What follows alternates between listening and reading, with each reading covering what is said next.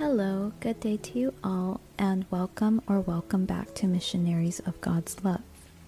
This is Lucy with Missionaries of God's Love in Tustin, California. Today's topic is going to be about Romans 9, verses 1 through 13.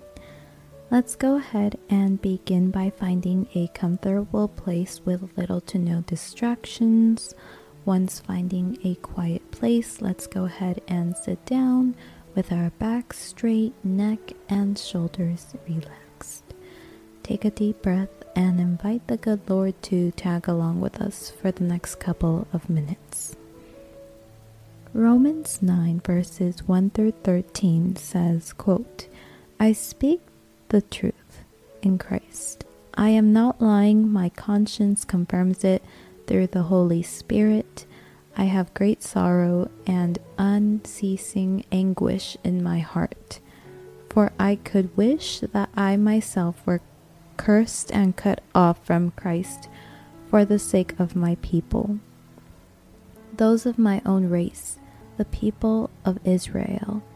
Theirs is the adoption to sonship, theirs the divine glory, the covenants,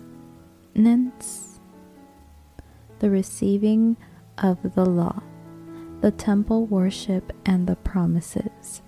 Theirs are the patriarchs, and from them is traced the human ancestry of the Messiah, who is God over all, forever praised. Amen.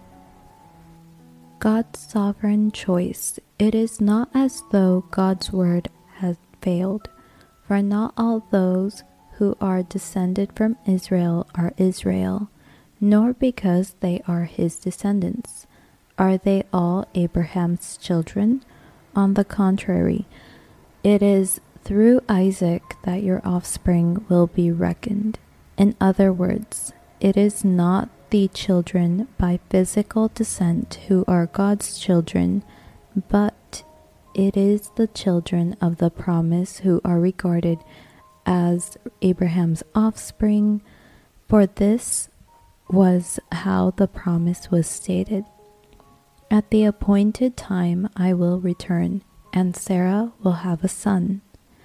Not only that, but Rebekah's children were conceived at the same time by our father Isaac. Yet, before the twins were born or had done anything good or bad, in order that God's purpose in election might stand, not by works by him who calls, she was told, the older will serve the younger.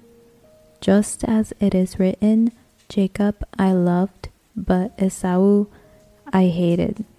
End quote. Within this meditation, ask God how He can fill you up with His light, with His holiness, how we can always walk with Him and that we never leave His side.